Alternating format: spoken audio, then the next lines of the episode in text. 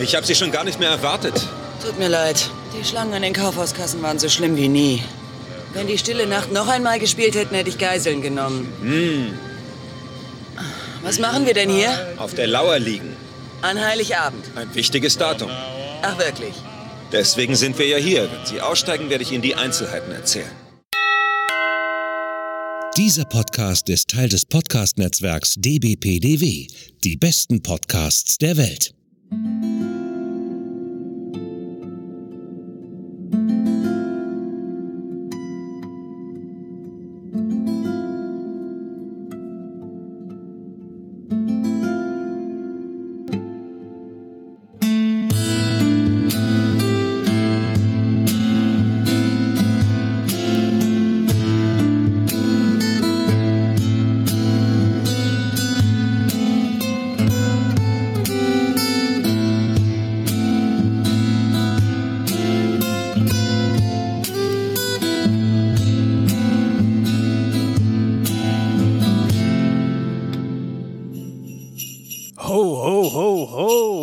Und damit herzlich willkommen, liebe Kinder, zur 71. Episode vom Akte X Cast.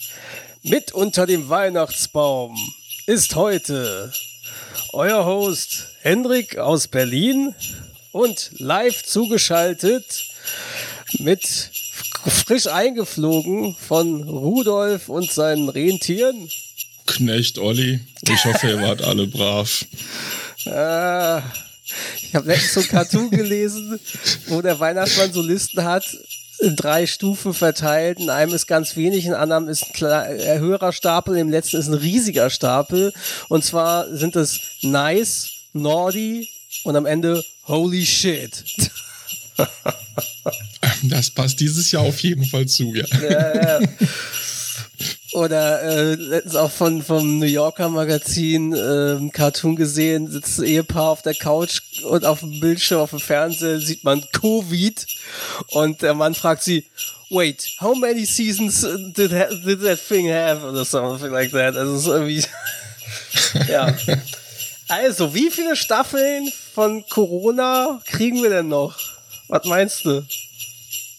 Ach, da sind, glaube ich, noch einige in Planung. Ja. Ich glaube, da hat Netflix nachbestellt. Ja, bis, bis, ich habe gehört, bis Omega ist dann Endgame sozusagen, ne? Die letzte also, Variante. Ja, dann haben wir noch was. Kurz vor Extinction. ja, ihr Lieben, ihr hört es schon, es ist weihnachtlich, es ist besinnlich. Heute ist Heiligabend, Weihnachten, der 24. Dezember 2021. Das ist jetzt schon das dritte Jahr, dass ihr Weihnachten mit uns feiert. Anfang 2019 haben wir angefangen, das heißt, wir hatten Weihnachten 2019, Weihnachten 2020, Weihnachten 2021, das dritte Jahr Weihnachten mit dem Akte X Cast und das zweite Jahr Weihnachten mit Corona. Herrlich. Nicht wahr, Olli? Ja, ja, das ist ein schönes Gefühl. Ich hab mit euch zusammen. Ich habe übrigens in diesem Spotify Rap Ding gesehen, äh, da stand irgendwie 27 unserer Hörer auf Spotify hätten uns und Folgen von uns an ihrem Geburtstag gehört. Mhm. Dass sie uns so integrieren. Da. Ja, das, haben, das wurde mir angezeigt.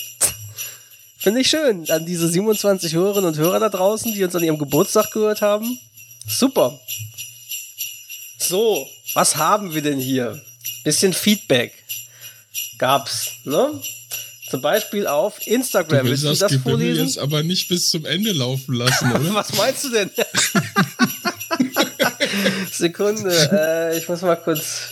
Sekunde, wo ist es denn? Ich muss mal kurz stoppen. Ah, so, wir mussten mal die Platte kurz vom Teller runternehmen hier. so Sonst hätte ich nämlich gleich Geiseln genommen.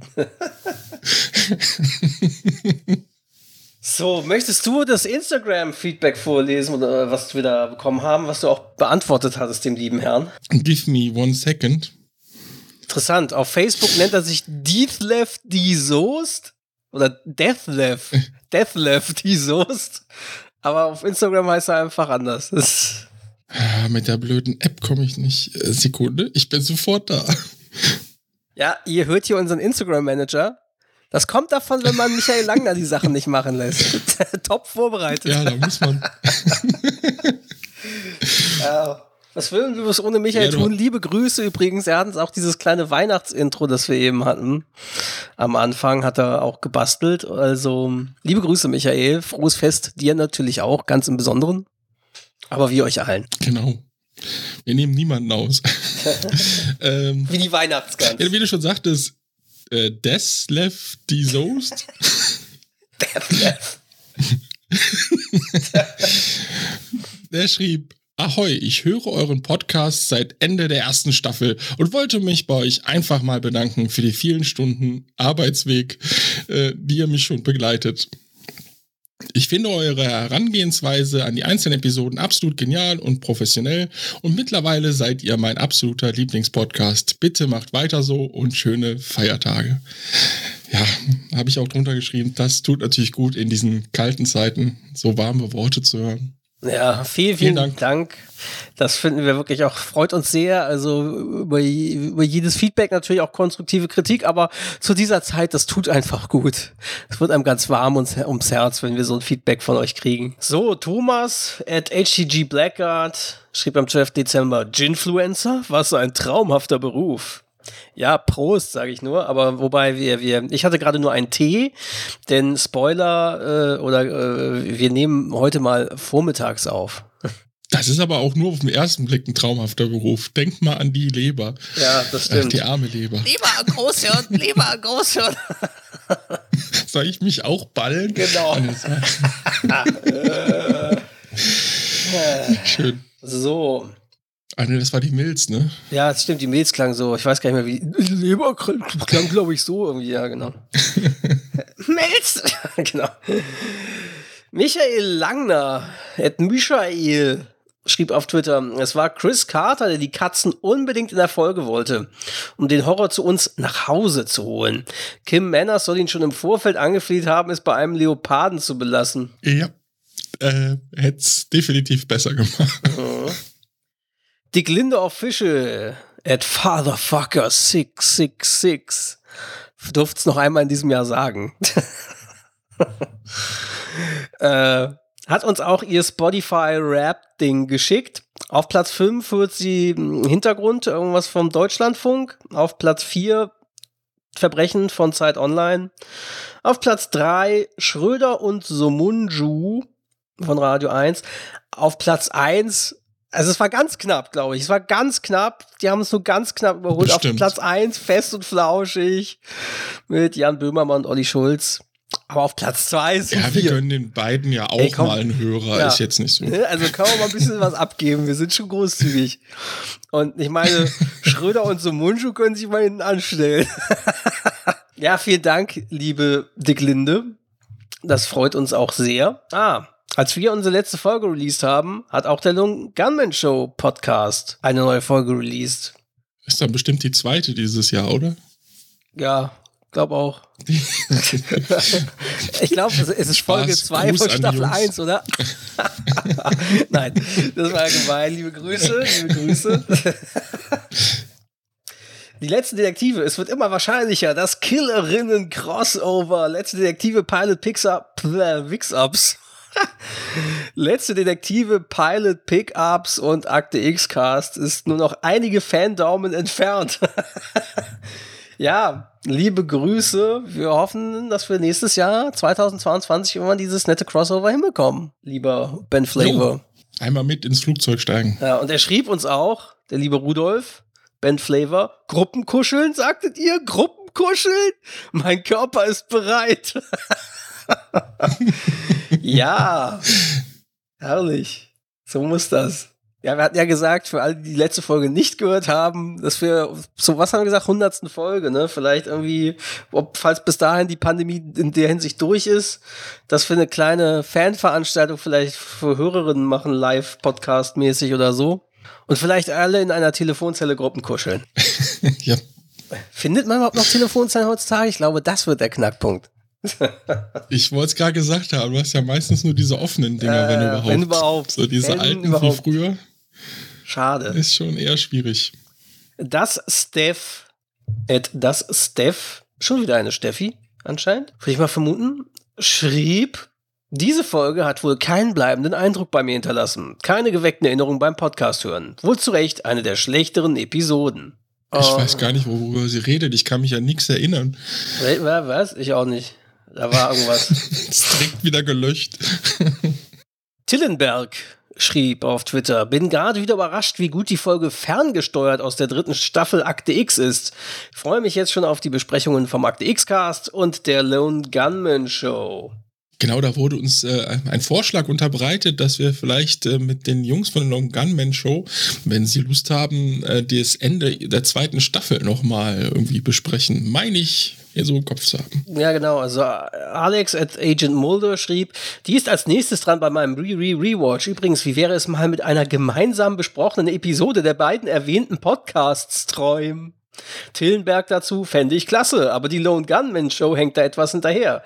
Aber vielleicht macht der Akte X-Cast ja mal eine Ausnahme und bespricht das Staffelfinale der zweiten Staffel nochmal mit den einsamen Schützen. Lone Gunman Show antwortet, gibt uns nur ein paar Jahre. Wir stehen bereit. Crossovers, immer gerne gesehen. Kino 90 Podcast schreibt, an der Folge hatte ich auch 25 Jahre später beim letzten Rewatch noch Spaß. Habe sie auch in der großen X-Staffelbesprechung sehr positiv hervorgehoben.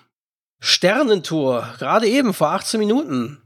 Sternentor Podcast. Diese beiden Episoden haben zwar nichts mit unserer heutigen Aufnahme zu tun, dennoch bin ich eben zufällig darüber gestolpert. Eventuell gibt es ja noch mehr Episoden mit gleichem Titel. Grüße gehen raus an unsere Kollegen Akte X Cast und Long Gunman Show.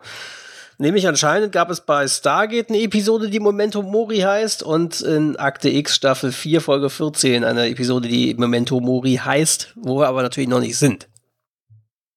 Liebe Grüße. Er ist ja in ein paar Wochen. okay. Ich weiß nicht, ob du das schon gesehen hast. Vor einer Minute Ich bin gerade etwas irritiert. Was sagt der Akte X-Cast die Logammen schon dazu? Hashtag lecker, schrieb der Tillenberg. Und zwar hat er etwas retweetet. Ein Foto der jungen Gillian Anderson, wie sie eine Banane in der Nase stecken hat. Sieht sehr also ich, äh, es ist also eine Mischung aus, ich weiß nicht. Ich weiß nicht, ob ich sehen will. Es ist, also ich sage mal, es ist die wirklich blutjunge, wahnsinnig hübsche Jean Anderson und ich, es sieht aus wie, ich weiß nicht, es ist eine Mischung aus, ja, Obskurität und Erotik. Weil Gillian Anderson. Guck's dir an. Refresh auf Twitter vor einer Minute, ohne Scheiß. Mega gutes Foto. Selbst mit einer Banane in der Nase sieht Gillian Anderson hübsch aus. Wir haben das, ich habe es gerade mal live retweetet, das heißt, ihr könnt euch das jetzt auch in unserem Feed angucken. Ja, so, das war's mit ah, Feedback. Ja. Wir besprechen heute die 19. Episode der dritten Staffel mit dem deutschen Titel Höllengeld. Wie jetzt? Sind wir schon voll durch mit Social Media. Ja, das war's, Leute. Ihr müsst uns mehr Feedback schicken. Eine Woche reicht nicht. Und auch, genau, und auch gerne mal wieder Audio-Feedback und so, was wir einspielen können. Haltet euch ran. Wir, also, ihr habt ja jetzt ein paar Wochen Zeit dann während unserer Weihnachtspause. Da könnt ihr mal richtig lo loslegen und in die Tasten tippen. Aber um auf dich einzugehen, natürlich ist der US-Titel Hell Money. Geil. Drehbuchautor war Jeffrey Flaming, das war tatsächlich seine letzte Episode, also sein letztes Skript, das er beigesteuert hat. Und Regie führte ein gewisser Tucker Gates. Das ist sein erstes Mal, dass er Regie führt. Und ich er macht wollte noch, schon gefragt haben. Ja, den hatten wir noch nicht. Und er macht nur noch einmal in der zweiten, äh, in der vierten Staffel Regie und danach nie wieder. Hm. Hm. Hm. hm. Schauen wir mal, woran es liegen könnte. US-Erstausstrahlung war Freitag, der 29. März 1996. Bei uns war es der 6. Februar 1997. Die letzte Folge ist definitiv nicht gut angekommen, denn 800.000 Haushalte weniger in den USA bei den Einschaltquoten und bei uns ging es um 500.000 Zuschauer runter. Somit ein Verlust von 1,4 Prozentpunkten beim Marktanteil. Das ist schon ah, ja, ja. deutliche Sprache zur letzten Folge, würde ich sagen. Ja, so ist das. Sowohl bei uns als auch in den USA. Ja, schon deutlich. Fangen wir doch mal an. Wir befinden uns in Chinatown in San Francisco, California. Es ist Nacht, ein Straßenfest, laute Musik, Wunderkerzen, chinesische Frauen und Männer laufen durch die überfüllten Straßen. Ein junger asiatischer Mann namens Johnny Lowe geht durch die Menge und schaut nervös hinter sich. Er biegt in eine dunkle Seitengasse ab. Er zuckt zusammen, als in seiner Nähe Feuerwerkskörper explodieren. Er läuft zu einem dunklen, heruntergekommenen Wohnhaus. Asiatische Hintergrundmusik. Ein chinesisches Symbol ist mit weißer Farbe auf die Tür gemalt. Er berührt die Farbe und stellt fest, dass sie noch frisch ist. Er betritt die dunkle Wohnung, plötzlich wird eine Taschenlampe eingeschaltet und direkt in Los Augen gerichtet. Er kann nur die Umrisse eines Mannes sehen, der die Taschenlampe hält. Und dieser spricht bedrohlich kantonesisch. Lo antwortet, als wolle er verzweifelt etwas erklären. Ähm, da gibt's dann, waren da Untertitel? Ja, ne? Genau, Ja. alles untertitelt, Ja, was Chinesisch gesprochen Der, ist. m, äh, der Mann mit Taschenlampe sagt, du kanntest die Regeln, jetzt zahlst du den Preis. Johnny Lowe sagt, ich sagte, ich will raus. Der Mann mit der Taschenlampe sagt, wer anfängt, spielt bis zum Ende. Der Mann, der die Taschenlampe hält, ist nicht beeindruckt und klappt ein Springmesser auf. Lowe schreit auf und greift ihn an. Mit einer Stichwunde in der rechten Schulter geht der Mafioso zu Boden. Lowe dreht sich dann schockiert um und sieht drei asiatische Männer, deren Gesichter bedrohlich bemalt sind und sie starren Lowe an. Wir befinden uns im Bayside Beerdigungsinstitut. Dieselbe Nacht, nur ein bisschen später. Ein Nachtwächter sitzt und spielt Poker auf einem tragbaren Spielecomputer. Was ist ein tragbarer Spielecomputer? Ein Gameboy vielleicht? Das, nee, in dem Fall, das sah mehr so aus so wie so ein LCD-Spiel So ein von Telespiel, früher. so ein Ding. Ah, nee, LCD stimmt gar nicht. Es hatte schon wirklich so Karten abgebildet, aber halt so von der Größe her Ah. wirkte es wie so ein kleines, Okay. kein Gameboy. Okay, er gehört ein Klopfgeräusch und geht der Sache nach. Ist hier jemand? Seine Taschenlampe beleuchtet kurz die drei asiatischen Männer mit den bemalten Gesichtern, die dann schnell verschwinden. Er hört ein Klopfen aus dem laufenden Krematorium. Heiliger Strohsack, sagt der Nachtwächter. Durch einen Türspion im Krematorium sieht der Nachtwächter, wie Loh schreit und sich vor Schmerzen windet, während die Flammen ihn bei lebendigem Leibe verschlingen. Und dann gibt es unseren beliebten Vorspann.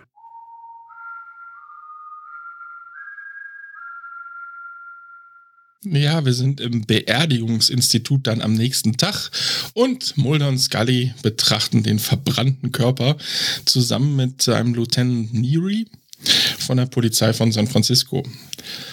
Äh, Scully will von Neary wissen, ob es schon mal solche Fälle gab, wo ein Mensch lebendig eingeächert wurde. Und der sagt, er kann sich jetzt an drei Fälle erinnern in letzter Zeit. Äh, Mulder glaubt aber, dass es mehr Fälle sind, nämlich elf. Mulder weiß von Fällen in Seattle, Boston, Los Angeles.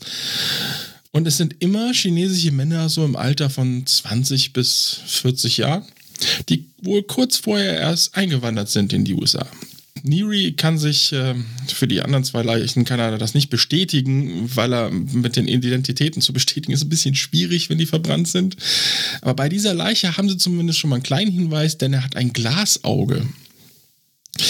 Ja, und Neary erzählt weiter, dass viele Chinesen aus Hongkong versuchen, noch vor 1997 in die Staaten zu kommen. 1997, ich weiß nicht, hat das was damit zu tun, dass 1997 wurde doch Hongkong an China zurückgegeben? Genau. Von den. Und deswegen Ja. versuchten die alle noch schnell rüberzukommen. Seitdem gibt es auch mehr Bandenaktivität in der chinesischen Gemeinde, aber bisher konnten diese Bandenaktivitäten nicht in Verbindung mit diesen Morden gebracht werden. Mulder schaut sich das Krematorium dann etwas genauer an und findet so weiße Symbole, wor woraufhin Detective Chow hinzugerufen wird, um die Zeichen zu übersetzen. Chow sagt, dass das Zeichen Geist bedeuten würde. Mulder ist verwundert, dass ein Sterbender nur Geist an die Wand schreibt. Und dann findet er noch Überreste von einem, sieht aus wie ein verbrannter Geldschein. Worauf Chow ihm erklärt, dass das sogenanntes Höllengeld sei, also mehr Spielgeld, was man zum chinesischen Fest der hungrigen Geister als Opfergabe verbrennt. Ja, Mulder will wissen, woher man jetzt dieses Geld bekommen könnte. Und Chao sagt, dass es nur noch wenige Läden in Chinatown gäbe, die die verkaufen würden. Und darauf sagt Mulder, das ist doch gut. Vielleicht haben wir gerade einen Weg gefunden, die Leiche zu identifizieren. Und dann haben wir einen Szenenwechsel. Mulder und Scully fahren zu dem heruntergekommenen Wohnhaus und beginnen die Außentreppe hinaufzugehen. Scully sagt, sein Name war Johnny Lowe. Er ist vor etwa sechs Monaten aus Canton hierher gezogen. Sein Antrag auf Einbürgerung läuft noch. Er war ein Tellerwäscher in Chinatown.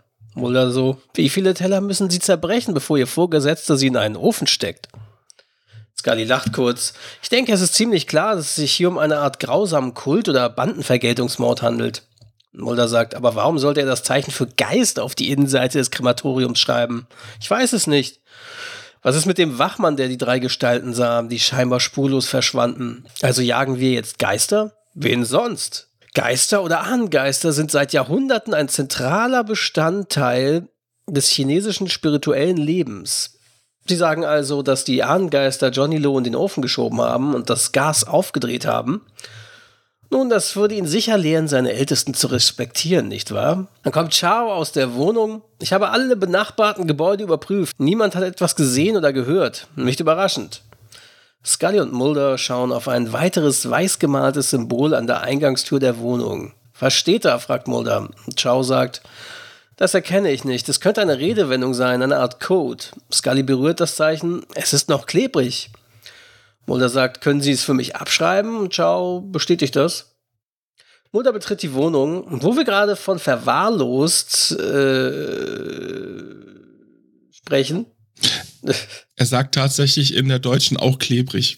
Ähm, wo wir gerade von klebrig sprechen, Mulder und Scully sehen sich in der Wohnung um und Scully sagt, jemand ist hier gewesen, diese Wohnung wurde ausgeräumt. Sehen Sie sich das an. Und sie zeigt auf eine Stelle, an der Staubmuster zeigen, dass Dinge von einem Tisch entfernt worden sind. Scully und Mulder gehen in das andere Zimmer. Was ist das für ein Geruch? fragt Mulder. Scully sagt, vielleicht liegt es an diesem neuen Teppich. Ein neuer cremefarbener Teppich bedeckt den Boden. Ciao gesellt sich zu ihnen. Ciao sagt, ja, so sieht es wirklich aus. Scully sagt, welcher Besitzer heruntergekommener Immobilien in Elendsvierteln würde in so einer Bruchbude einen neuen Teppich verlegen? Und Mulder reißt dann in dem Moment eine Ecke des Teppichs hoch. Sieht aus, als hätten sie an den Teppichnägeln gespart und sich nicht einmal die Mühe gemacht, den alten vorher zu entfernen. Scully öffnet eine Schreibtischschublade und zieht eine kleine weiße Tasche mit chinesischer Aufschrift heraus. Was ist das? fragt sie. Chao sagt, chinesische Kräutermedizin. Sie zieht eine Schale mit einem toten Frosch heraus. Und was ist das? Das ist ein getrockneter Frosch. Ich glaube, sie werden manchmal als Glücksbringer benutzt für Gesundheit, Wohlstand und Schutz. Mulder schaut noch immer noch unter den Teppich. Sieht so aus, als hätte Mr. Lowe ein wenig davon gebrauchen können. Scully und Shaw schauen dorthin, wo Mulder den Teppich weit genug hochgezogen hat, um einen großen Blutfleck freizulegen. Lassen wir das Blut untersuchen, sagt Mulder. Und dann gibt's einen Szenenwechsel, aber es gab in dieser Szene eine Anspielung im Original und äh, wir spielen das mal kurz ein als Zitat. Da jagen wir jetzt also Geistern nach. Wen sollen wir sonst jagen? So now we're chasing ghosts? Who are you gonna call?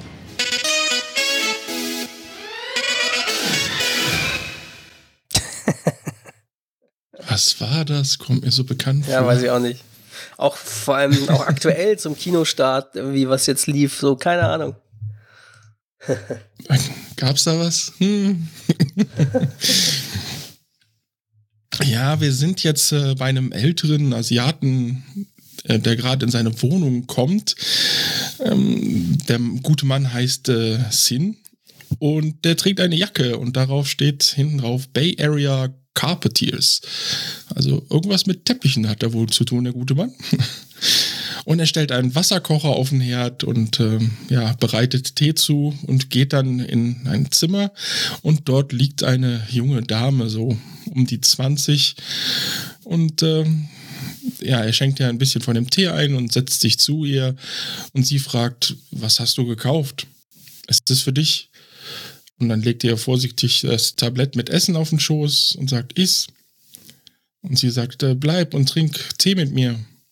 Und er sagt, ich muss noch mal fort. Wohin? Äh, um jemanden zu treffen. Immer wieder Leute treffen. Was für Leute?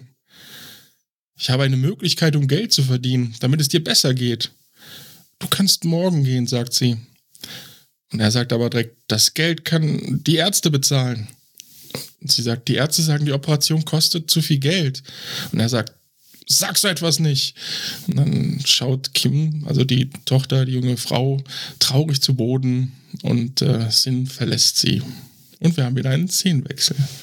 Ja, es ist Nacht, ein verlassenes chinesisches Restaurant. Sin klopft an die Tür, wechselt ein paar Worte auf Chinesisch mit einem Mann an der Tür. Er tritt ein und geht die Treppe hinauf, wo er sich mit vielleicht hundert anderen chinesischen Männern der Arbeiterklasse in einem großen Saal trifft. Sie alle unterhalten sich angeregt. Mindestens einer der Männer ist offensichtlich blind, aber er hat zwei Glasaugen. Drei asiatische Männer in Anzügen, die zwei große grüne Glasvasen und eine geschnitzte Holzkiste tragen, treten ein. Der Vasenmann beginnt mit der größten Vase durch die Menge zu gehen und sammelt kleine Kacheln von jedem der anwesenden Männer ein. Auf jeder Kachel steht der Name des Besitzers. Der zweite Mann sagt, äh, wieder untertitelt, okay, wer wird es heute sein? Der dritte öffnet die Holzkiste und enthüllt ein großes, äh, und enthüllt eine große Menge Geld. Viele O's und A's beim Anblick des Geldes im Publikum. Sin legt seinen Spielstein in die Vase. Am Tisch legt einer der Männer in Anzügen dreieckige Kacheln in die andere Vase. Jeder der Kacheln ist mit einem Symbol versehen und hat einen roten Rand. Schließlich poliert er eine weitere Kachel, diesmal mit einem goldenen Rand und legt sie neben die Vase. Der Vasenmann beendet das Einsammeln der Namen und übergibt die große Vase an den Anzugträger, der sich verbeugt und die Vase nimmt. Er nimmt eine Kachel heraus und liest den Namen. Lidi Juan, Lidi Juan. Ist bestimmt falsch ausgesprochen jetzt von mir. Neidische Reaktion aus der Menge. Lidi Juan hat ein Glasauge. Er lächelt hoffnungsvoll, als der zweite Mann den goldumrandeten Spielstein für alle sichtbar in die Höhe hält. Dann lässt er ihn in die kleinere Vase mit den rot umrandeten Spielsteinen fallen. Der Vasenmann trägt die Vase zu Li Huan, der die Vase über seinen Kopf hebt und sie zweimal schüttelt. Er greift hinein und zieht eine Kachel raus. Langsam öffnet er seine Faust und sein Gesicht verzieht sich, als er sieht, dass es eine der rot umrandeten Kacheln ist.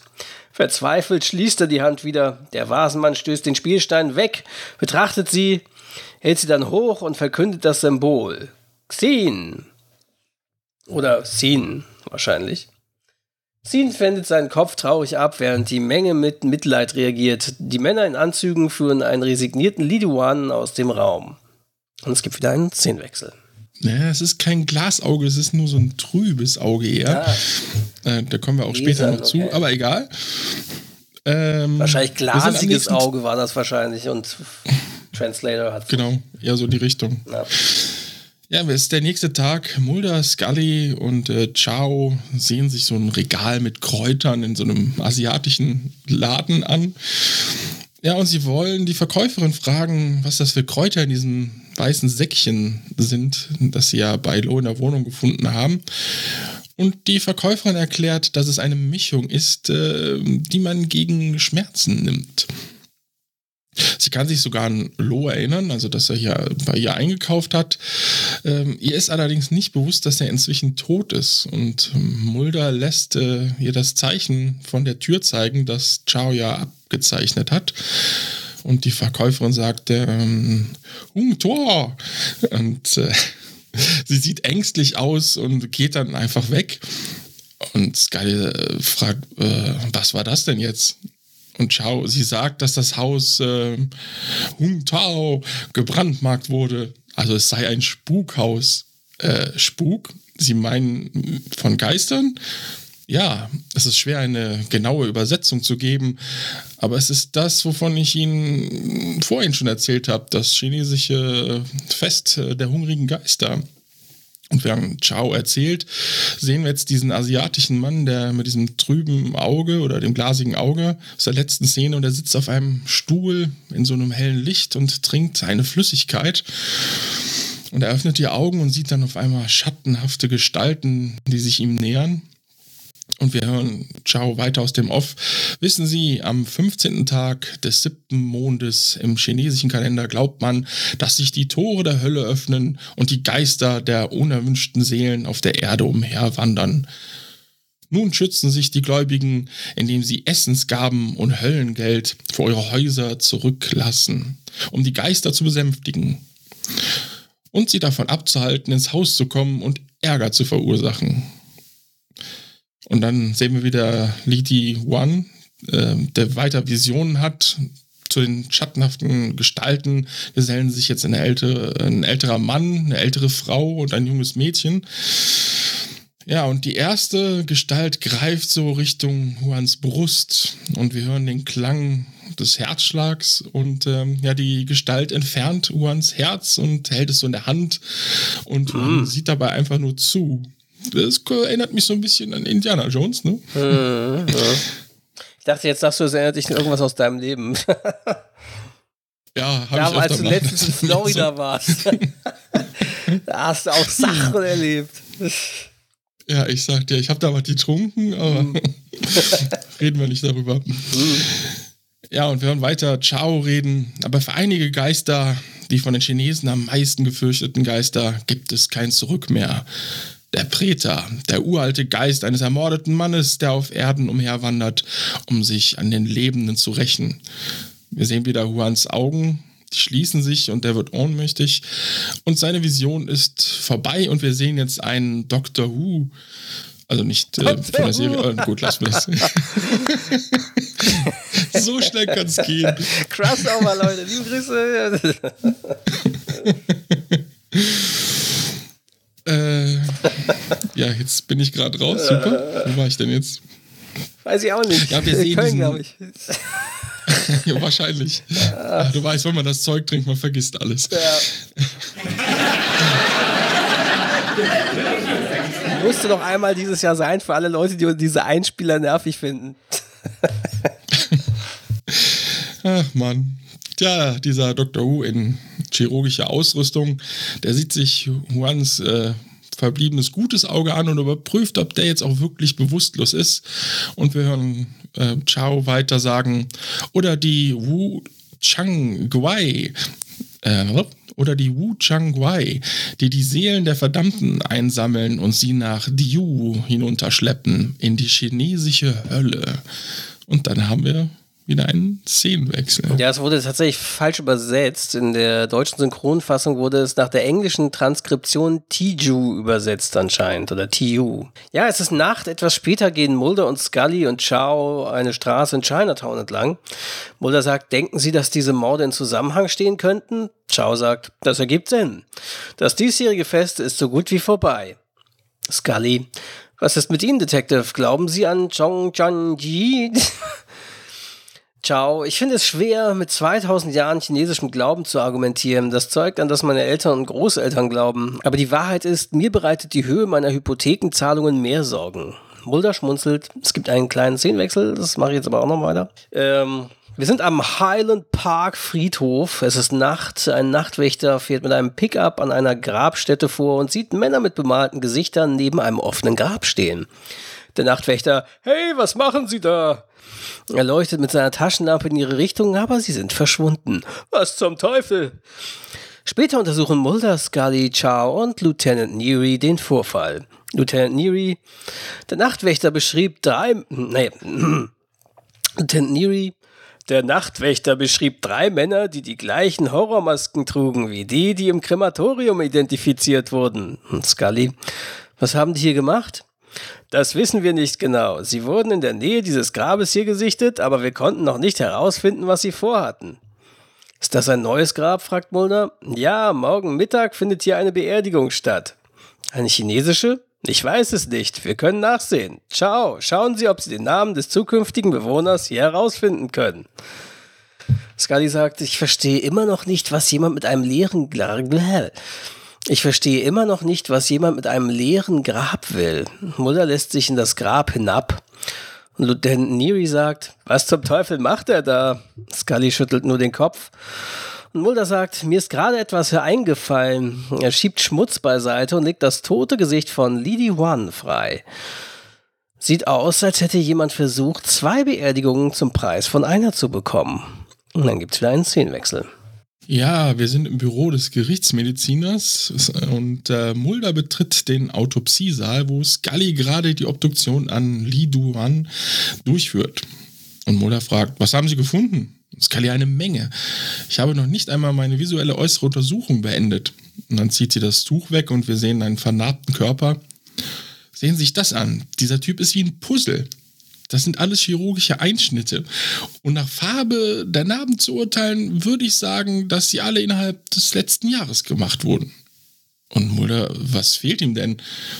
Also wenn Sie mich fragen, gar nichts. Äh, nichts? Was meinen Sie damit? Äh, wissen Sie, wie viel der menschliche Körper wert ist, Mulder? Mulder, das kommt bestimmt auf den Körper an. Scully lächelt kurz. Ja, sagt Mulder weiter, ich weiß es nicht, ein paar Dollar, wie viel? Und Scully, er ist ein Vermögen wert. Wollen Sie damit sagen, dass dieser Typ seine Körperteile für Geld verkauft hat? Eine Niere, ein Teil der Leber, eine Hornhaut, Knochenmark. Ein Mensch kann diese Dinge verlieren, weiterleben, um seine Sozialhilfe zu kassieren. Ähm, Mulder sagt, er wird in nächster Zeit keine Sozialhilfechecks einlösen können. Und Scully, nein, aber wenn ich richtig liege, ist das ein Mann, der sein Herz in San Francisco verloren hat. Was wohl eine Anspielung auf ein gleichnamiges Lied von Tony Bennett ist. Ich kenn's nicht, aber gut. Ja, Mulder grinst und sie beginnt den Körper für weitere innere Untersuchungen zu öffnen. Ja, und Mulder sagt, Scully, selbst wenn Sie recht haben, der Tod hat keinen langfristigen geschäftlichen Sinn. Äh, was hat das mit den Todesfällen im Krematorium zu tun? Ich habe nur eine Leiche gesehen, aber das Einzige, was bei Johnny Lowe nicht äh, zu einer zarten Kruste verbrannt war, war sein Glasauge. Scully erschreckt auf einmal und weicht zurück, als äh, diesen Schnitt, den sie da gerade macht, äh, ja, so aufgeht und sich zu bewegen beginnt. Und Scully, oh Gott. Und dann sehen Mulder und Scully, wie ein kleiner Frosch aus dem Körper krabbelt. Und wir haben wieder einen Szenenwechsel. Wir sind wieder bei diesem Saal mit den asiatischen Männern und den Anzugträgern mit den Vasen. Der zweite Mann sieht Sins Namen Xin Shuyang, Xin Shuyang. Xin sieht nervös aus. Sie lassen die goldumrandeten Spielsteine in die andere Vase fallen und bringen sie zu Xin, der sie über seinen Kopf hebt, sie schüttelt und dann eine Kachel in seiner Faust herauszieht. Die Menge ruft aufmunternde Worte. Der Vasenmann nimmt den Spielstein und schaut ihn an, dann verkündet er das Symbol darauf. Yan. Ein grimmig dreinblickender Xin wird aus dem Raum geführt. Es gibt einen kleinen Szenenwechsel. Wir sind am Polizeirevier von San Francisco. Es ist Tag und Chaos Büro. Ähm, Chao spricht am Telefon kantonesisch. Mulder und Scully treten ein. Chao beendet sein Gespräch und legt auf. Scully bereicht ihm ein Glas mit dem Frosch darin. Mulder steht am Fenster und isst Sonnenblumenkerne mal wieder. Chao fragt, was ist das? Und Scully sagt, vielleicht können Sie uns das sagen. Es wurde in der Körperhöhle des Mannes gefunden, der in dem Grab entsorgt wurde. Das? Sie sagten, der Frosch sei ein Symbol für Glück und Wohlstand. Wenn das nicht ein kranker Scherz von jemandem ist, dann muss es eine andere Bedeutung haben. Ciao stellt das Glas abweisend ab. Keine Ahnung. Ich meine, es könnte eine Art von ein Symbol der Triaden sein, etwas aus dem organisierten Verbrechen. Vielleicht können Sie mir Folgendes sagen. Haben Sie auf der Straße etwas über den Schwarzmarkthandel von Körperteilen gehört? Was hier in Chinatown? Diesem Mann mit dem Frosch in seiner Brust fehlten eine Hornhaut und eine Niere. Sie wurden vor dem Zeitpunkt des Todes entnommen, vor der endgültigen Entfernung des Herzens.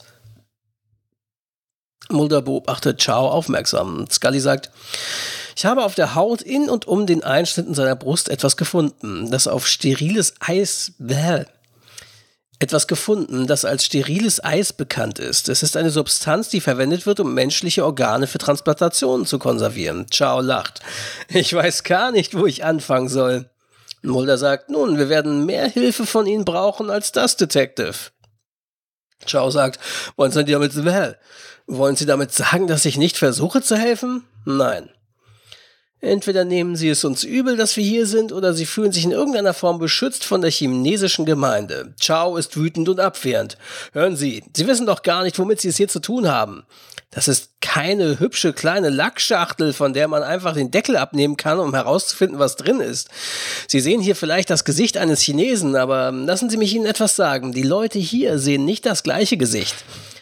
Sie sehen das Gesicht eines Polizisten, amerikanischstämmiger Chinese. ABC. Für die bin ich genauso weiß wie Sie.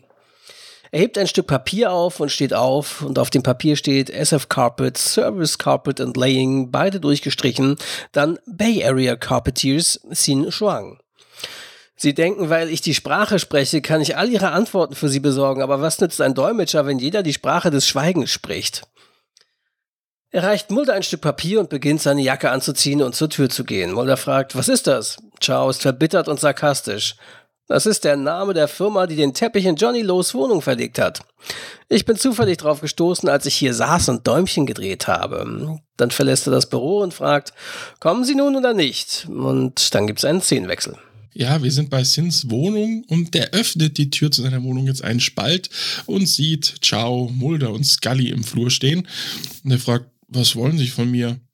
Ich bin Detective Chow von der Polizei von San Francisco. Können wir kurz mit Ihnen sprechen?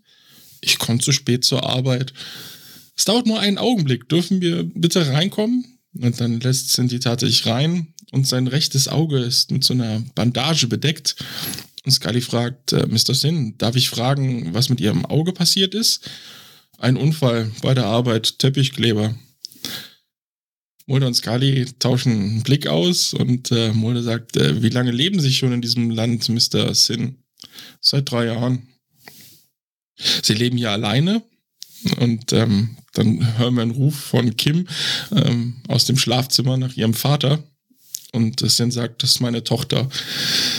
Mulder beginnt sich die Wohnung äh, genauer anzusehen und äh, Scully sagt, äh, Mr. Sin, Sie haben einen Teppich in einer Wohnung verlegt, die von einem Mann namens Johnny Lowe bewohnt wurde. Äh, ich kenne diesen Namen nicht. Der, der Mann, für den ich arbeite, sagt mir nur die Adresse. Scully, wir haben den Mann kontaktiert, für den Sie arbeiten. Er sagt, es muss ein Auftrag gewesen sein, den Sie nebenbei gemacht haben. Er hat keine Aufzeichnung über einen Arbeitsauftrag. Und auf einem Tisch in der Nähe des Fensters findet Mulder so diesen rot umrandeten Spielstein, den Sin am Abend zuvor gezogen hat. Und er hebt ihn auf und sieht ihn sich genauer an. Und Sin sagt, ähm, wie war der Name des Mannes, der in der Wohnung wohnte? Scully, sein Name war Johnny Lowe. Er ist jetzt tot, ermordet. Und wir glauben, dass der Teppich verlegt wurde, um Beweise zu vertuschen. Nun sagt ihr Arbeitgeber, und sie redet weiter, also befragt ihn weiter, während Chow in der Zeit äh, die Schlafzimmertür öffnet und äh, Kim im Bett sieht und sie sprechen leise miteinander. Sie fragt, wo ist mein Vater? Ja, er sagt, er ist hier. Äh, wer sind Sie? Ich bin nur hier, um ein paar Fragen zu stellen. Und dann schließt Schau auch wieder die Tür und geht wieder zurück in den Hauptraum. Und wir hören Scully weiterreden. Erinnern Sie sich, äh, wer Sie wegen des Auftrags angerufen hat? Sin schüttelt den Kopf. Ich weiß nichts davon. Und Mulder, danke, Mr. Sin. Ähm, wenn wir Sie brauchen, werden wir Sie, werden wir auf Sie zurückkommen. In Ordnung? Danke. Ja, Mulder führt Scully aus der Wohnung äh, in den Flur und Chao und Sin sprechen auf Kantonesisch irgendwas mit, äh, miteinander und Scully sagt, was ist los? Und Mulder beobachtet die beiden Männer. Das werde ich Ihnen gleich sagen. Sie beobachten, wie Chao weiter mit Sin spricht, der aufgeregt ist und Sin geht, äh, Moment. Sin geht in die Wohnung. Chao gesellt sich äh, zu Mulder und Scully. Und Mulder, worum ging es da? Und Chao, er hat das hintere Fenster verrammelt. Ich habe ihm gesagt, es sei eine Feuerfalle. Mulder zeigt äh, Chow die Kachel, die er gefunden hat, und sagt, äh, wissen Sie, was das ist? Nein. Wissen Sie, was da drauf steht? Das ist das Zeichen für Holz. Holz. Ja, warum? Was denken Sie? Und Scully, dass dieser Kerl keinen Arbeitsunfall hatte. Und Mulder, ihm fehlt ein Auge und ich würde gerne wissen, wie er es verloren hat. Scully. Ich sage, wir überwachen jede Bewegung von Sin. Mulder, ich bezweifle aber, dass er zum Augenarzt gehen wird. Ja, Mulder, Scully und Joe gehen und in der Wohnung ist äh, Kim aus ihrem Bett aufgestanden und redet halt mit ihrem Vater. Papa, bist du in irgendwelchen Schwierigkeiten? Was machst du da? Geh sofort zurück in dein Bett. Was ist mit deinem Auge passiert? Nichts, ich hatte einen Unfall. Was für ein Unfall? Ein Arbeitsunfall, das ist alles. Letzte Nacht hast du von. Letzte Nacht, als du von der Arbeit kamst, war noch nichts. Du hast dich danach verletzt. Es geht dich nichts an. Hast du verstanden? Ja, Kim kommt etwas näher an ihn ran. Nein, ich verstehe nicht. Wie willst du gesund werden? Wie sollst du gesund werden, wenn wir kein Geld für den Arzt haben? Und Kim sagt, was würde ich tun, wenn dir etwas zustößt? Ich mache mir nur Sorgen um dich. Und Sinn, ich wache jeden Tag auf und mache mir Sorgen. Habe ich einen Fehler gemacht? Bin ich töricht? Verachten unsere Vorfahren uns, weil wir unsere Heimat verlassen haben? Ist das der Grund, warum du krank bist? Und sie sagt, du trägst keine Schuld. Und Sin weint und umarmt sie. Und dann sagt er, wer ist schuld? Wenn du keine Hilfe bekommst, wer ist dann schuld? Wenn nicht ich. Und dann haben wir einen Szenenwechsel. Ja, es ist mal wieder Nacht. Chao kommt zu Hause an. Er ist nervös, als er ein rotes chinesisches Symbol auf seine weiße Tür gemalt sieht. Er öffnet das Haus und tritt ein.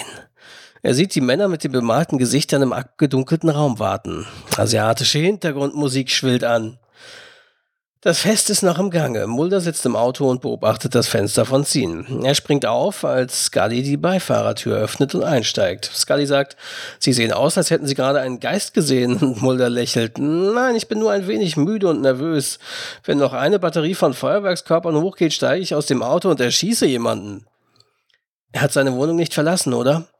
Nein, aber ich bin froh, dass Sie hier sind, denn ich wollte gerade zu Mr. Sin gehen und ihn fragen, ob ich seine Toilette benutzen darf. Scully legt ihren Sicherheitsgurt an. Nun, Sie können die im St. Francis Hospital benutzen. Was meinen Sie? Detective Chow wurde heute Nacht in seinem Stadthaus angegriffen. Ich habe gerade mit Lieutenant Neary gesprochen. Er sagt, er ist ziemlich übel zugerichtet. Wer hat ihn verletzt? Ich weiß es nicht, aber ich denke, wir sollten es uns ansehen. Mulder startet den Wagen und fährt weg und einer der asiatischen Männer in Anzügen, Dr. Wu, aus dem Restaurant drückt seinen Kragen zurecht und sieht zu, wie sie wegfahren. Dann geht er hinüber zu Sins Haus. Ich mache nochmal kurz weiter. In der Wohnung ist Sin gerade es klopft an der Tür. Sin sagt, wer ist da? Dr. Wu sagt, Sie wissen, wer da ist. Sin lässt Dr. Wu herein. Dr. Wu geht selbstbewusst in der Wohnung herum. Ich habe Ihre Zahlung nicht erhalten. Sin sagt, ich will raus. Dr. Wu sagt, Sie wollen aus dem Spiel aussteigen? Ich steige aus. Sie hatten mehr Glück als die meisten, die ganze Zeit und nur ein schlechtes Los. Die meisten Männer wären froh, mit ihnen tauschen zu können. Im Topf sind fast zwei Millionen Dollar, Mr. Sin. Eine Ziehung und sie besitzen vielleicht mehr als ich. Er steckt sich etwas von Zins Essen in den Mund und isst es. Sin sagt, aber vielleicht habe ich nicht so viel Glück. Dr. Wu sagt, das Geld könnte helfen, das Leben ihrer Tochter zu retten. Aber vielleicht habe ich nicht so viel Glück. Vielleicht stirbt meine Tochter ohne Vater an ihrer Seite, alleine mit Fremden. Sie müssen weiterspielen. Sie kennen die Regeln. Keiner redet über das Spiel. Keiner verlässt das Spiel. Kim beobachtet alles, versteckt von der Schlafzimmertür aus. Sin sagt, aber meine Tochter. Das sind die Regeln. Sie dürfen nicht gebrochen werden, sonst heißt es, dass die Präter und die Feuer des Diju sie verzehren werden. Sin verbeugt sich flehend. Bitte, ich flehe Sie an. Dr. Wu sagt, es ist nicht meine Entscheidung. Dr. Wu geht, Kim schließt leise die Schlafzimmertür. Und wir haben einen Szenenwechsel. Wir sind im St. Francis General Hospital. Mulder und Scully betreten gerade das Krankenhaus und da treffen sie schon auf Lieutenant Neary. Und der erklärt ihnen, dass Chow verschwunden ist. Eine Schwester habe ihn gesehen, wie er kurz nachdem seine Wunden genäht wurden, er das Krankenhaus verlassen hat, unter dem Vorwand auf die Toilette zu gehen. Und Mulder will sich die Krankenakte von Charo ansehen, die er auch von Neary bekommt. Besonders interessiert sich Mulder für die Blutgruppe und hat nämlich einen Verdacht. Und Scully, denken Sie, dass Chao etwas damit zu tun hat? Und Mulder, vielleicht ist das ganz, äh, vielleicht ist diese ganze Treibjagd nur ein Ablenkungsmanöver. Diese Geistergeschichte ist eine List. Welches war die Blutgruppe von dem Blut, das wir unter dem Teppich gefunden haben? Und Scully guckt nach, äh, null negativ. Und er, Glenn Schau, null negativ. Na, das ist ja ein Zufall. Und Danny Ree, warten Sie einen Moment, was wollen Sie damit sagen? Und Scully, dass das Blut, das wir auf dem Teppich-Unterlage in der Wohnung des Opfers gefunden haben, äh, wahrscheinlich von Detective Chow stammt. Äh, von Detective Chow stammt. Und Mulder, ich würde wetten, dass derjenige, da, mm, ich würde wetten, dass er derjenige ist, der darum gebeten hat, dass der Teppich verlegt wird. Und Scully, misst das Sinn? Ja, das Gespräch, was wir hatten, war nicht über das Gespräch, was sie hatten, war nicht über irgendeine Feuerfalle. Und dann haben wir wieder einen Szenenwechsel. Sins Wohnung. Kim öffnet die Wohnungstür, einen Spalt und sieht Mulder und Scully im Gang. Scully sagt, wir sind auf der Suche nach Mr. Sin. Ist er zu Hause? Kim sagt, nein, es tut mir leid. Sind Sie seine Tochter? Ja. Können wir mit Ihnen sprechen? Und wenig später sitzen sie da und reden. Mulder fragt, in was ist Ihr Vater verwickelt, Kim? Ich weiß es nicht, er geht ständig weg. Ich weiß, dass er es für mich tut, meinetwegen. Sie sind krank, nicht wahr? fragt Scully. Ähm, bei mir wurde vor sechs Monaten akute lymphatische Leukämie diagnostiziert. Scully sagt, aber das ist eine behandelbare Form von Krebs. Wir haben weder Geld noch eine Versicherung. Und jetzt befürchte ich, dass mein Vater etwas Illegales getan hat, dass er einen Fehler gemacht hat und dass etwas Schlimmes auf uns zukommt. Mulder sagt, wer sind diese Männer, die ihren Vater besuchen kommen? Oh, ich kenne sie nicht. Ich weiß nur, dass mein Vater sagt, dass er aussteigen will. Er will raus. Aber wo raus, das weiß ich nicht. Mulder zeigt ihr die Kachel. Wissen Sie, was das ist? Nein. Wissen Sie, was da steht? Ich habe sie gefunden, da drüben beim Fernseher vorhin. Es ist ähm, das Symbol für Holz, aber im Chinesischen entspricht es auch dem Auge, wie Feuer dem Herzen und Erde dem Fleisch. Schatten. Scully schaut von einigen Papieren auf, die sie durchgeblättert hat. Dies ist eine menschliche Leukozytenuntersuchung. Wurde ihr Vater als Knochenmarkspender abgelehnt? Ja, vor einigen Monaten. Scully sagt, das ist das, oh, das ist von der Organ Procurement Organization. Äh, Anmerkung der Redaktion. Es ist eine gemeinnützige Organisation, die für die Bewertung und Beschaffung von Organen verstorbener Spender für Organstransplantationen zuständig ist. Scully sagt, es ist erst einen Monat alt. Ihr Vater hatte einen HLA durchzuführen. Anmerkung, humanes Leukozyten-Antigensystem. Das System zur Verwendung von HLAs hilft bei der Bestimmung der Kompatibilität von Nieren und Pankreas für die Transplantation von einer Person auf eine andere. Aber auch er hat seine Nieren und seine Leber vermessen lassen. Mulder begreift, was hier vor sich geht. Die spielen eine Art Spiel. Und dann gibt's wieder einen Szenenwechsel. Ja, es ist wieder der große Raum mit den asiatischen Männern, die Männer in Anzügen treten wieder in den Raum ein und wir sehen Sin, der einfach nur still dasteht und auf das wartet, was passiert. Und dann gibt es so wieder einen Szenenwechsel und wir sind äh, beim Organversorgungsdienst, also diese Firma, die du gerade gesagt hattest, im Stadtzentrum von San Francisco. Und es ist wohl zur gleichen Zeit und es klopft an der Tür und die Mitarbeiterin lässt Mulder und Scully herein. Und die Mitarbeiterin, äh, Agent Mulder, Scully, Scully, danke. Wir brauchen einige Informationen und zwar so schnell wie möglich. Und Sie, was für Informationen? Ah, Sie hatten einen Mann namens äh, Shu Yang Sin hier. Er hatte eine HLA-Untersuchung und die Mitarbeiterin unterbricht sie. Ich glaube, ich weiß, worum es hier geht. Und Mulder, was? Äh, wir haben eine Reihe von asiatischen Männern hier gehabt, die zur Typisierung und Antigenuntersuchung kamen. Aber als wir einen kompatiblen Empfänger für sie fanden, sagte der Arzt, äh, dass sie die Gegend verlassen haben und verschwunden sind. Und Mulder, haben Sie einen Namen und eine Telefonnummer von diesem Arzt? Und dann haben wir wieder einen Szenenwechsel. Der große Raum mit den asiatischen Männern. Sie alle werfen ihre Namen in die grüne Vase. Sins Name wird wieder gezogen. Sin Shuang, Sin Shuang. Sin starrt geschockt. Währenddessen fahren Mulder und Scully vor dem Restaurant vor. 311 Porter, richtig? Ja, dort ist das Telefon des Arztes registriert, sagt Scully.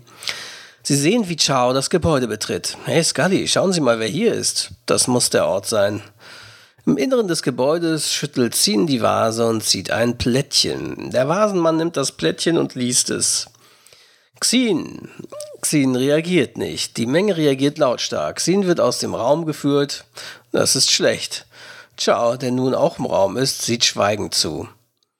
Mulder und Scully knacken das Schloss und betreten den ersten Stock des Restaurants. Mit Taschenlampen erkunden sie das, was eine dunkle Küche zu sein scheint. Lange Tresen und Kühlschränke. Mulder sagt, das ist definitiv kein chinesisches Essen, was ich da rieche.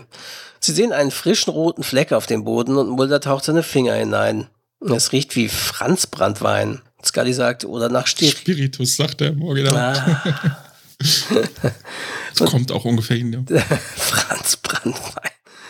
Und Scully sagt, oder nach sterilem Eis. Mulder öffnet den Industriekühlschrank. Darin befinden sich eine Menge Gegenstände, die in Eis verpackt sind. Was ist das? Er nimmt ein Plastiktablett mit mehreren in Eis verpackten Glasgefäßen heraus. Sie sehen sich eines der Gläser an und es enthält ein menschliches Auge. Dr. Wu überprüft Zins Pupillen, um zu sehen, ob er bewusstlos ist. Zwei andere Männer tragen ihn zu einem Operationstisch. Oben im Raum mit den asiatischen Männern. Chao steckt die Hand, streckt die Hand, bäh. Chao streckt die Hand aus, um den zweiten Mann aufzuhalten, der ihn beiseite schiebt. Was machen Sie da? Ich kann Sie das nicht tun lassen. Sie wurden bereits einmal gewarnt, Chao. Es wird keine weitere Warnung geben. Lasst ihn gehen. Seine Tochter liegt im Sterben. Sie bringen zwei Menschen um, nicht ein. So ist das Spiel, Mr. Chow. Das sind die Risiken. Sie sind genauso ein Teil davon. Wir haben sie gut bezahlt, um das Spiel vor den Ausländern zu schützen. Dann ist das Spiel vorbei. Chow kippt den Tisch um, wodurch die Vase zerbricht und das Geld und die Kacheln auf den Boden fallen. Chow schaut auf den Kacheln hinunter. Sie haben alle das gleiche Symbol auf ihnen. Sie sind alle gleich. Er schreit zu den anderen Männern, dieses Spiel ist manipuliert. Alle Männer beginnen lautstark gegen die Männer in Anzügen loszugehen. Unten hören Mulder und Scully die Männer schreien. Was ist das? fragt Scully. Mulder sagt, es klingt, als käme es von oben. Sie rennen zur Treppe. Und dann sind wir, sind wir und dann sehen wir den Operationssaal. Jod ist auf der Brust des betäubten Zin verteilt und Dr. Wu gibt Anweisungen. Mulder und Scully betreten den großen Raum, in dem der Aufruhr immer noch andauert. Im Operationssaal kommt Sin teilweise wieder zu Bewusstsein, sieht Kim, die ihre Hand nach ihm ausstreckt. Sin spricht schwach zu ihr. Verzeih mir, ich flehe dich an, mir zu verzeihen. Das Bild von Kim wird durch Dr. Wu ersetzt, der ein Skalpell hält. Sie vergeben ihn. Dr. Wu setzt die Klinge des Skalpells auf Sins Brust. Chao stößt die Tür auf und holt seine Waffe raus. Gehen Sie weg von ihm. Sie kommen zu spät, sagt Dr. Wu. Ich sagte, gehen Sie weg. Dr. Wu tritt zurück. Ciao. Seien Sie kein Narr. Ciao schießt Dr. Wu in die Schulter. Hinter Ciao tritt Mulder eine weitere Tür ein und hält die Waffe auf Ciao. Ciao, Hände hoch, Hände hoch. Scully geht an ihnen vorbei mit vorgehaltener Waffe und zu Scene, um seinen Puls am Hals zu ertasten. Er ist noch am Leben, sagt Scully. Mulder beginnt Ciao Handschellen anzulegen. Dr. Wu sagt, Ciao, Sie hätten mich töten sollen. Was hat er gesagt? Chao sagte, äh, Chao sagt, er sagte, das Spiel ist noch nicht vorbei. Dann gibt's einen Szenenwechsel. Quasi den letzten. Ja, wir sind im Verhörraum der Polizei. Scully befragt Dr. Wu. Der lässt sich an so einer Zigarette zieht. Dr. Wu, mein Volk lebt mit Geistern.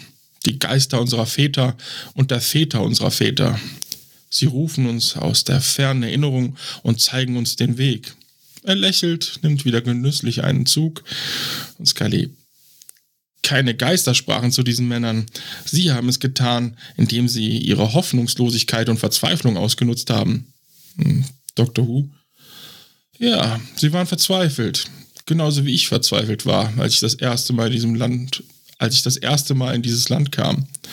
Aber ich habe kein Verbrechen begangen. Sie haben sie um ihr Leben betrogen, indem sie ihnen Wohlstand versprachen, obwohl die einzig mögliche Belohnung der Tod war. Und Dr. Wu, in meinem Glauben ist der Tod nichts, was, ihr, was man fürchten muss. Er ist lediglich eine Art Übergangsstufe, aber ein Leben ohne Hoffnung, das ist die Hölle auf Erden. Also war die Hoffnung mein Geschenk an diese Männer. Und Scully seufzt wütend. Und Dr. Wu weiter, ich erwarte nicht, dass Sie das verstehen. Scully, ich verstehe dieses. Sie werden eine sehr lange Zeit im, Gef äh, Sie werden Im eine sehr lange Zeit verbringen. im Gefängnis verbringen. Genau, das auch. Ah, ja, und dann Mulder betritt den Raum und spricht kurz mit Scully und sagt, kann ich äh, mit Ihnen einen Moment sprechen? Ähm, Scully startet nochmal wütend in Richtung Dr. Who und dann folgt sie Mulder in den Gang. Und Mulder ich bin gerade aus äh, dem St. Francis Krankenhaus zurückgekommen. Sin liegt immer noch auf der Intensivstation. Und Scully, was ist mit seiner Tochter? Äh, ich habe mit der Organbank gesprochen. Sie wurde auf die Empfänger, äh, sie wurde auf die Empfängerliste gesetzt. Das ist ja großartig. Ja, sagt Mulder. Und dann äh, kommt Lieutenant Neary auf sie zu und er sieht nicht gerade glücklich aus. Und Scully, was ist los? Und er sagt, es geht um diesen Fall gegen diesen Kerl. Wir haben unsere Einsatztruppe jeden befragen lassen, den wir in der Nacht in der Spielhülle verhaftet haben. Und sie haben eine Mauer des Schweigens errichtet. Sie, sie behaupten alle Mitglieder irgendeines Clubs zu sein äh, und dass sie nichts gesehen haben. Was ist mit Chao? Seine Aussage würde reichen, um den Kerl einzusperren.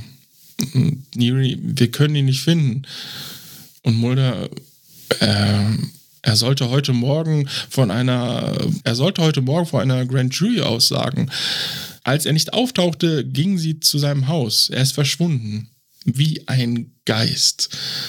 Scully starrt Mulder ungläubig an und dann haben wir so einen letzten Miniszenenwechsel und die Kamera fährt auf dieses Schauglas im Krematorium und wir sehen Schau, der da drin liegt und aufwacht und ähm, ja, er sieht halt diese Zündflamme schon neben sich und ihm wird klar, was jetzt passiert und ja, Flammen ja, Flammen füllen den Raum und äh, wir sehen noch mal ganz kurz ein chinesisches Symbol für Geist an der Wand und somit endet die Folge. Ja, während der Postproduktion dieser Episode stellten die Produzenten fest, dass mehrere Schauspieler Chinesisch mit einem Mandarin-Akzent gesprochen haben, obwohl das Skript ausdrücklich einen kantonesischen Akzent vorgab. Da wurden dann diese Schauspieler zurück ins Studio gerufen und mit Hilfe eines Stimmtrainers äh, wurden dann die Szenen neu synchronisiert, also im ADR. Ja, eigentlich ist das so ähnlich wie wir das auch machen im, im, Synchron, wenn wir halt, ja, dort Leute irgendwelche Akzente oder Sprachen sprechen, Fremdsprachen, versuchen wir halt auch irgendwelche sogenannte Sprachberater zu organisieren, die dann für die normalen Sprecher die Sprachberatung machen, wenn das eine normale Rolle betrifft oder so, oder wenn, oder dass die sogar selber irgendwelche Rollen sprechen, wenn das kleine Rollen sind, die dann von eben einem Muttersprachler gesprochen werden aus Authentizitätsgründen. Ja. So läuft das im Synchron. Hm. Also, wenn ich jetzt äh, Kölsch lernen möchte, dann könnte ich, könnte ich dich anrufen, du hättest da bestimmt ein paar Berater für mich. Ja, Kölsch haben wir andauernd. Das reden sie ja in jeder zweiten Synchron, äh, nur bayerisch hörst du noch häufiger. ja, Lucy Lou kennt man natürlich, die wurde später durch ihre Rollen in Ellie McBeal als Ling Wu, Charlie's Angels als Alex Monday oder auch Oren Ishii in Kill Bill bekannt. Ja, wir hatten das ja kurz eingespielt mit dem Who You Gonna Call von äh, den Ghostbusters. Das ist noch ganz interessant, da Benjamin Völz, nämlich der Synchronsprecher ähm, von Egan Spengler in der Animationsserie The Real Ghostbusters äh, ist. Und im Original wurde Ray Stans von Frank Welker gesprochen. Also ah, der die ah, ganzen ja. Tierstimmen in der letzten Episode gemacht hat. Ah, das kennen wir, kennen wir ja schon, den, der gute. Ja, ähm, dies ist eine der wenigen Episoden, in der das Paranormale fast keine Rolle spielt. Wie das Ganze denn nun dann, ja, was das, wie das fazitmäßig bei uns ankommt, werden wir gleich zu kommen. Höllengeld gibt es wirklich. Es wird traditionell beim chinesischen Neujahrsfest sowie beim jährlichen Jubiläum des Todestages eines Angehörigen als Geschenk an die Geisterwelt verbrannt. Das Höllengeld und der vertrocknete Frosch haben auch einen Cameo-Auftritt auf dem Fischerboot von James Wong im Akte X-Spiel dem wir uns demnächst widmen werden. also diese Staffel ist wirklich gespickt mit Anspielungen auf das Akte X-Spiel und, und ja, viele Querverweise hatten wir jetzt ja schon häufiger. Du hattest das Spiel schon mal erwähnt in dieser Staffel? Ich, ich glaube nicht. Ich glaube nicht. nicht Die Leute auf Twitter wollen das immer schon wissen, aber ich frage es einfach nicht.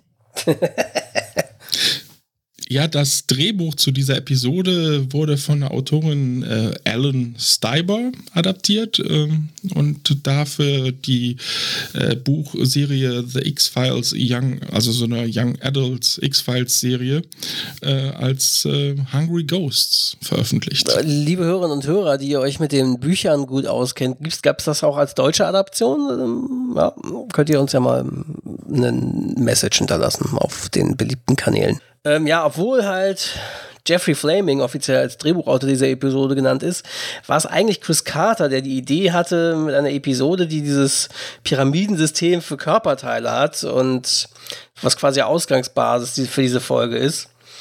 Tja, und obwohl dieses Spiel, das sie dort spielen, dieser Episode komplett fiktiv fiktiv ist.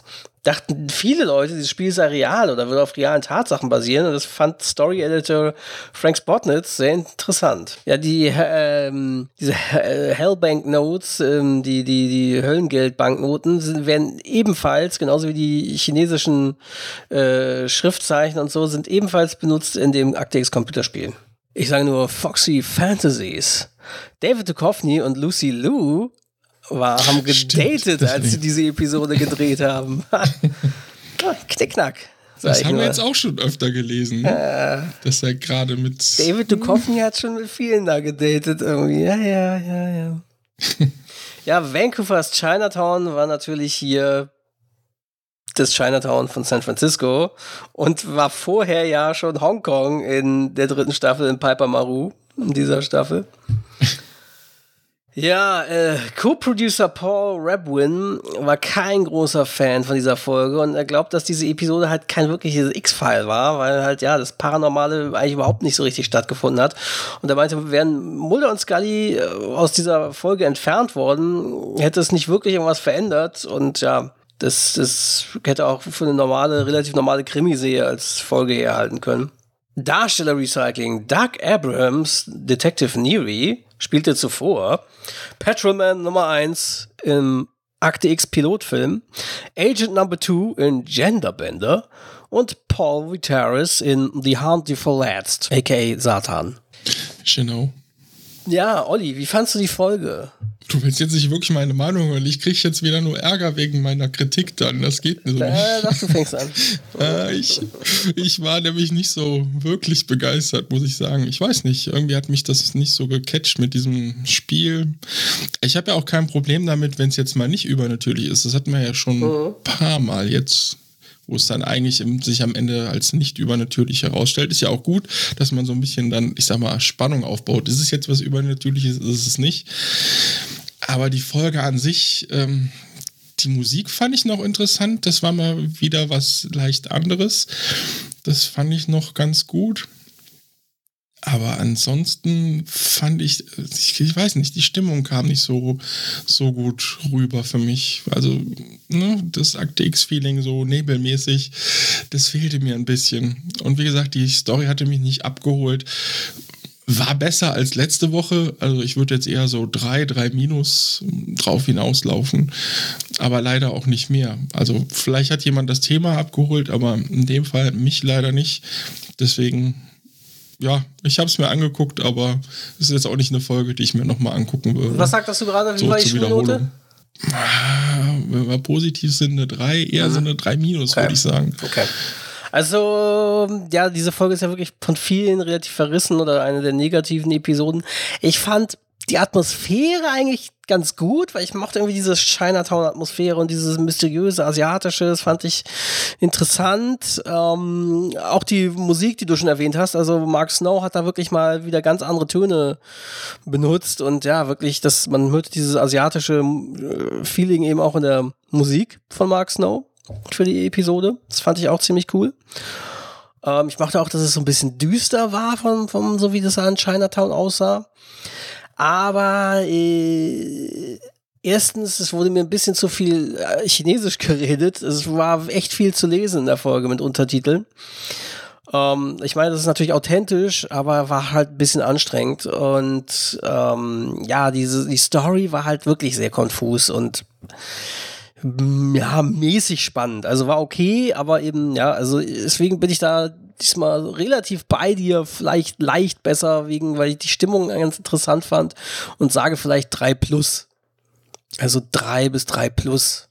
Das Dunkle war ja auch gut, so. Also diese Ansätze, Stimmungstechnik fand ich ja gut, aber es war immer nur so ganz kurz und dann, ja, das hat nicht so wirklich aufgebaut, weißt du? Wenn du die Männer in diesen Masken gesehen hast, es war dunkel mit den, mit, haben ja dann gespielt mit den, mit den Taschenlampen und so, aber es ging alles so schnell und dann war direkt, ja, wie, konfus war das richtige Wort, glaube ich, was du gesagt hast, auch was zur Story passt.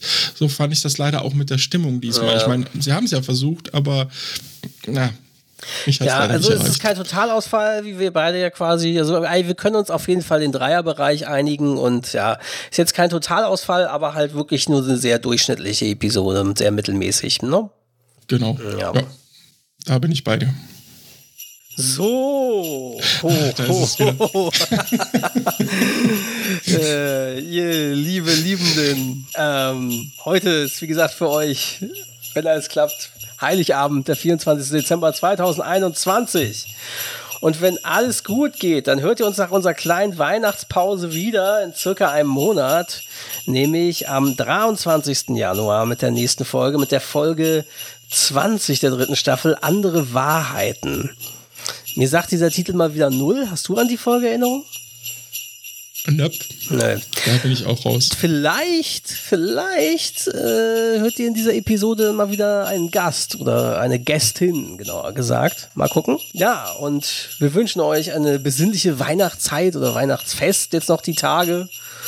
Kommt gut und vor allen Dingen gesund ins neue Jahr, dem wir hoffen, dass ja pandemiemäßig vielleicht irgendwann mal die Fahnenstange erreicht ist. Keine Ahnung.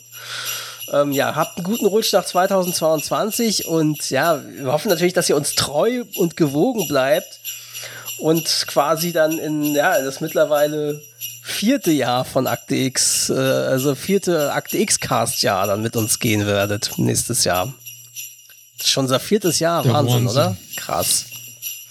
Also, wir hoffen, ihr bleibt uns gewogen, bleibt gesund, rutscht gut rein, ne? Tja, da gibt's nichts äh, groß hinzuzufügen. Genau. Außer, dass ihr uns natürlich gerne in den nächsten vier Wochen viel Feedback schicken könnt. Auf Twitter, auf Facebook, auf Instagram. Auch natürlich als Sprachnachricht an unsere DBPDW Mailbox Nummer, die wir dann einspielen können. Also, haltet euch ran, ihr habt jetzt vier Wochen Zeit. Ja, und Olli und ich werden diese Zeit auf jeden Fall auch nutzen, um mal anzufangen mit dem ActX Computerspiel. Das wir dann ja als Special besprechen wollen im Frühjahr, genauer gesagt, äh, vermutlich Ende April, Anfang Mai, irgendwie so ist es noch nicht ganz klar. Genau. Auch wenn noch nicht komplett gefüllt ist, könnt ihr den YouTube-Kanal abonnieren, um uns da zu helfen, eine vernünftige URL zu bekommen. Dafür brauchen wir nämlich ein paar Abonnenten. Das haben schon ein paar von euch getan. Gut. Ich 100 meine waren das? 150 oder 150, 250 okay. die Kante. Okay. Ja, dann haltet euch Also dran. helft uns dabei, eine URL zu kriegen. Genau. Und dann, ja, Gerne abonnieren, Einfach selbst wenn ihr das nicht als euer primärer Ausspielweg den Podcast hört, aber abonniert gerne unseren YouTube-Kanal, findet ihr in den Show Notes. Na dann, in diesem Sinne, frohes Fest und bis bald. Ciao. Prost, Fest, guten Rutsch. Tschö. freue mich jetzt schon auf die Besprechungen von vom Akte XK. Hell, hell. Entschuldigung. Um einen großen Blutfritzen hell. Äh,